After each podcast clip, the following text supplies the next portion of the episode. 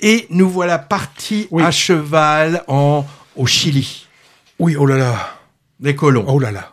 Les colons. Los Colonos en VO, western, mais western sud-américain, assez âpre, on va dire, basé sur une réalité historique moins connue de nous que celle de la conquête de l'Ouest nord-américaine, mais tout aussi cruelle. Alors dès le début, avec une scène assez choc, on comprend qu'on ne sera pas dans un territoire où règne la morale et le droit.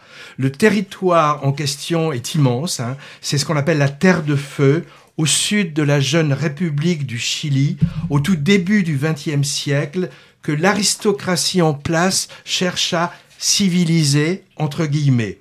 Alors, trois cavaliers armés sont appointés par la famille Menendez, c'est de, riches propriétaires terriens, pour ouvrir la route vers l'Atlantique et, sillonner la, Patagonie chilienne et, déposséder au passage les populations indiennes locales de leurs terres. Comme c'était un western, j'ai pensé au fameux trio le bon, la brute et le truand. Le bon, un jeune métis enrôlé malgré lui dans cette expédition, car il connaît le terrain et les habitants. Les habitants, c'est les Indiens des tribus Selknam, c'est le nom des autochtones. La brute, oh, ce serait l'officier anglais euh, défroqué euh, à la solde du patron, et le truand, ça pourrait être le mercenaire américain qui se vend au plus offrant et qui est de l'équipage. Leur mission va pas être de tout repos, hein. dans d'immenses paysages à la lumière glacée, enserrés dans un format, dans un format, tu me dis si je dis des bêtises, 4-3, je crois. Hein. On est très loin du cinémascope des westerns américains classiques solaires.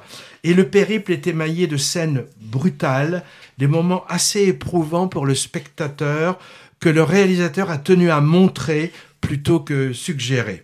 Le, film relate ensuite l'enquête d'un juge, sept ans plus tard, sur le carnage mandaté par la famille Menendez.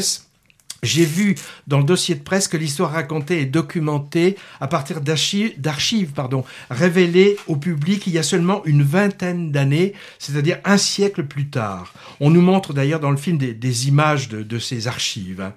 Oppressant, souvent violent, mais passionnant. C'est un, une sorte de réquisitoire assez implacable d'un réalisateur chilien qui s'appelle Felipe Galvez Aberle et dont c'est le premier long métrage. Et franchement, pour un coup d'essai, moi je trouve ça sacrément maîtrisé.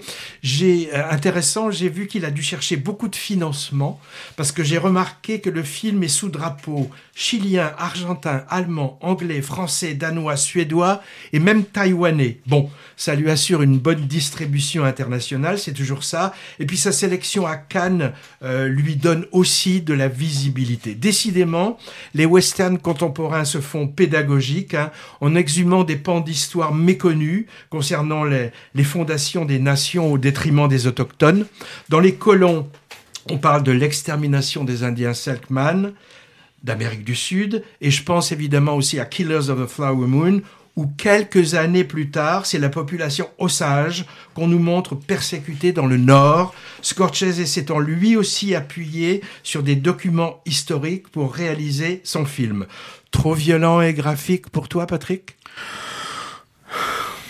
Bon,